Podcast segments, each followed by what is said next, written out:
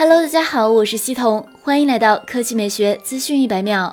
今日晚间，不少网友都在传一张据称是地铁上偷拍到的 Mate 四十 Pro 真机。从图上看，Mate 四十 Pro 采用了超大曲率的瀑布屏设计。机身右侧重新出现了 Mate 三十 Pro 上砍掉的实体音量键，同时还有标志性的红色电源键。而顶部的一排开孔表明，它拥有备受期待的对称式双扬声器。数码博主长安数码君随后也放出了一张 Mate 40 Pro 真机图，并称上述爆料真机的开孔位置和他知道的略有不同。因此，如果是真的话，那意味着 Mate 40系列至少有两个版本是大曲率的曲面屏。事实上，就在昨天，就有爆料者称看到了 Mate 四十 Pro 的真机，正面双开孔瀑布屏，对称式双扬声器，而背部因为有保密壳而无法确定。但奥利奥造型后摄是没跑了。另外，据称标准版的 Mate 四十也是双扬声器，但非对称式，其中将听筒作为一组扬声器。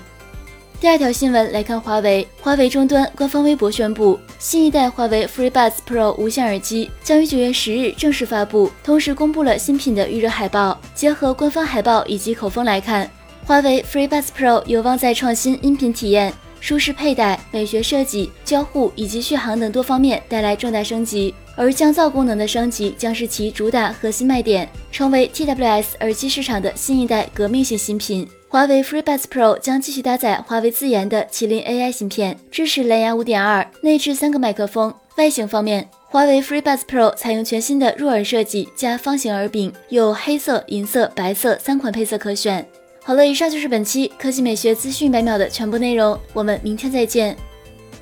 好了，以上就是本期科技美学资讯一百秒的全部内容，我们明天再见。